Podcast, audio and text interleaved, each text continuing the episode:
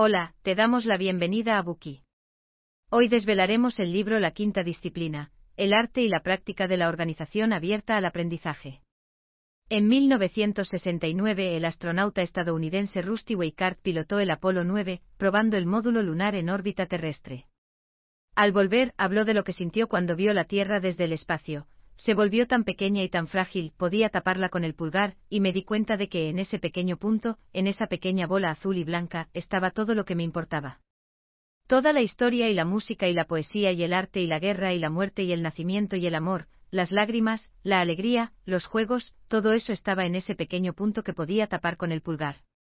También habló de lo que sintió al estar fuera de la nave espacial, haciendo una actividad extravehicular y contemplando el universo y el espectáculo que ocurría ante sus ojos.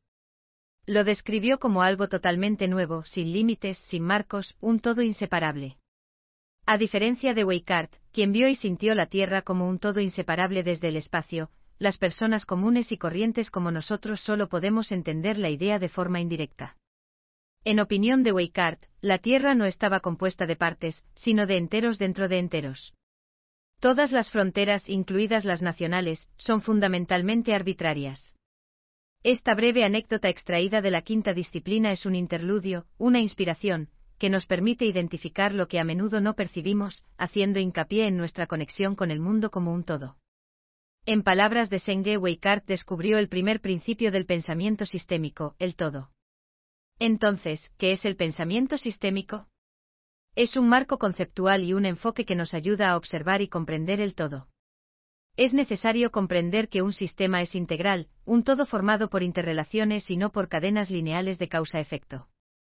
Además, debemos comprender que un sistema es dinámico, cambiante y en continuo desarrollo. Peter Senge, el autor del libro, califica el pensamiento sistemático como la quinta disciplina de una organización abierta al aprendizaje. Las otras cuatro disciplinas hacen referencia al dominio personal, los hábitos mentales, la visión compartida y el aprendizaje en equipo. Por muy importantes que sean estas cuatro disciplinas, el pensamiento sistémico es la disciplina que las integra, fusionándolas en un conjunto coherente de teoría y práctica. Es por eso que Senge resalta su importancia llamando a este libro la quinta disciplina. Senge, profesor titular de la Escuela de Administración y Dirección de Empresas Sloan, es reconocido por desarrollar el concepto de la organización de aprendizaje abierto. Siguiendo el ejemplo de los notables especialistas en gestión de empresas, W. Edwards Deming y Peter Drucker, Senge ha desarrollado un sistema integral. Su propuesta lo ha hecho situarse entre los diez principales gurús de la gestión empresarial según Business Week. Su trabajo integra la teoría de la gestión occidental con la sabiduría filosófica oriental, haciendo hincapié en la totalidad y la conectividad. ¿Qué es una organización de aprendizaje abierto? Es una organización que tiene una estructura plana, donde todos pueden tomar la iniciativa y la resolución de conflictos se realiza mediante la intercomunicación. La organización promueve la reflexión llevada a la práctica, lo que facilita el crecimiento individual. Una organización de aprendizaje abierto se diferencia de una organización de control tradicional, ya que se trata de una estructura fragmentada y descendente. Según Senge, la organización de control tiene tres defectos fundamentales. En primer lugar, se centra en los individuos y no en sus interrelaciones. En segundo lugar, hace hincapié en las partes y no en el conjunto. Por último, pero no menos importante, se preocupa exclusivamente en la situación actual, no en el futuro. En una organización de control, hay que acostumbrarse a trabajar solo, ya que la organización no fomenta el trabajo en equipo. En estas organizaciones, los trabajadores tienden a hacer las cosas por instinto, reaccionando de forma espontánea ante los imprevistos y basándose en sus instintos. Además, las personas se enfocan en lo que tienen enfrente sin ser conscientes de los cambios que se producen en el proceso. Sin embargo, el mundo moderno es demasiado polifacético para predecir los resultados. No podemos hacer realidad nuestros deseos si confiamos únicamente en nuestras capacidades e instintos individuales de forma aislada. Para enfrentarnos a problemas complejos, Senge nos ofrece una solución integral, es decir, la construcción de organizaciones de aprendizaje abierto. Al construir estas organizaciones, dominaremos las cinco disciplinas. Solo si adoptamos una perspectiva holística y dinámica podremos adaptarnos y acomodarnos al mundo moderno y a su impredecible futuro. A continuación, analizaremos el contenido principal de este libro en las siguientes cuatro partes.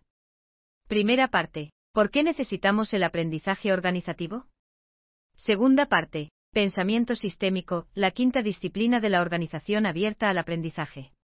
Tercera parte. Las otras cuatro disciplinas de la organización de abierta al aprendizaje. Cuarta parte. La metodología de la organización abierta al aprendizaje. Primera parte. ¿Por qué necesitamos el aprendizaje organizativo? Empecemos explicando por qué necesitamos organización de aprendizaje abierto. Con frecuencia adoptamos un concepto o método nuevo para resolver un problema existente. La organización abierta al aprendizaje busca resolver los problemas habituales de rigidez, fragilidad e incapacidad de emplear el poder colectivo en las organizaciones tradicionales.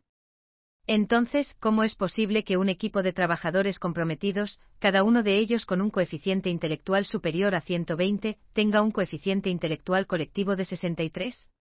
¿Y por qué un tercio de las empresas que aparecían en la lista Fortune 500 en 1970 desaparecieron para 1983? Senge considera que estos problemas son el resultado de fallos intrínsecos en la estructura de las organizaciones tradicionales. Desde muy pequeños, se nos enseña a dividir los grandes problemas en pequeñas partes y a resolverlos uno por uno. Hasta hace poco muchas herramientas de productividad utilizaban la fragmentación como pilar teórico. Por ejemplo, utilizamos el método Getting Things Done para dividir una tarea en varias acciones que vamos tachando una tras otra. Utilizamos la matriz Eisenhower para clasificar las tareas según su grado de urgencia e importancia. Muchas empresas utilizan una estructura fragmentada que comprende departamentos separados. Dicha estructura puede parecer viable, pero en realidad destruye nuestro sentido de conexión con un todo intrínseco. Cuando abordamos una tarea fragmentada, tendemos a olvidar el propósito del trabajo original. Del mismo modo, cuando estamos limitados dentro de un departamento concreto, es poco probable que nos preocupemos por los asuntos de otros departamentos o de la empresa como tal. Podría decirse que sin darnos cuenta, hemos pagado un precio muy alto al fragmentar las actividades. La fragmentación perjudica al conjunto por lo que la estructura organizativa descendente se ha vuelto inapropiada ante las complejidades de la sociedad moderna. La fragmentación organizativa es la razón externa por la que se necesitan organizaciones de abiertas al aprendizaje. Pero también hay una razón interna, el deseo de autorrealización. Todos buscamos sentirnos realizados al llevar a cabo tareas significativas y hacerlas bien. Esta necesidad interna de organizaciones abiertas al aprendizaje surgió a raíz de la evolución de la mano de obra. En la actualidad, algunos de nosotros podemos ganar en la tarde de un martes lo que a nuestros abuelos les suponía trabajar seis días a la semana. Así pues, nuestra inclinación hacia el trabajo se ha vuelto más sagrada, que instrumental, con aspiraciones de autorrealización más allá de los beneficios materiales. Además, si trabajamos en una organización de control tradicional, a menudo tenemos que librar nuestras batallas de forma independiente. En este caso, es mucho más difícil sentirse realizado o, en otras palabras, conseguir una recompensa intrínseca. Sin embargo, en una organización abierta al aprendizaje, siempre podrás aprender de los demás y obtener recompensas intrínsecas de tu trabajo. Además, podrás experimentar esa sensación única de éxito que se obtiene mediante la colaboración. Si te gustan las presentaciones de jazz, habrás notado una sutil convención entre los músicos. Cada vez que terminan un solo elaborado o llegan al clímax de una pieza, se miran a los ojos e intercambian una sonrisa. Esa sonrisa siempre cautiva y te hace consciente de la belleza de su colaboración. Eres testigo de cómo los músicos experimentan y comparten una felicidad inexplicable. Una organización abierta al aprendizaje es similar a una banda de jazz. No es descendente.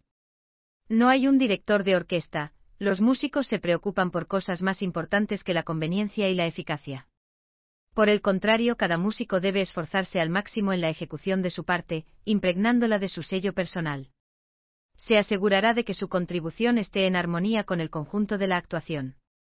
Para ello, los músicos deben prestar atención a la forma en que tocan sus compañeros e improvisar en función de ello, complementando la actuación de cada uno en la medida de lo posible. Son conscientes de que sólo así conseguirán una presentación a la altura de las circunstancias, aumentando el número de espectadores y motivando a los fanáticos para que lleven camisetas con su nombre. Cuando no están en el escenario, los músicos ensayan exhaustivamente, perfeccionando sus habilidades, intercambiando ideas, mejorando los arreglos musicales y reflexionando sobre el mejor estilo de ejecución para el grupo.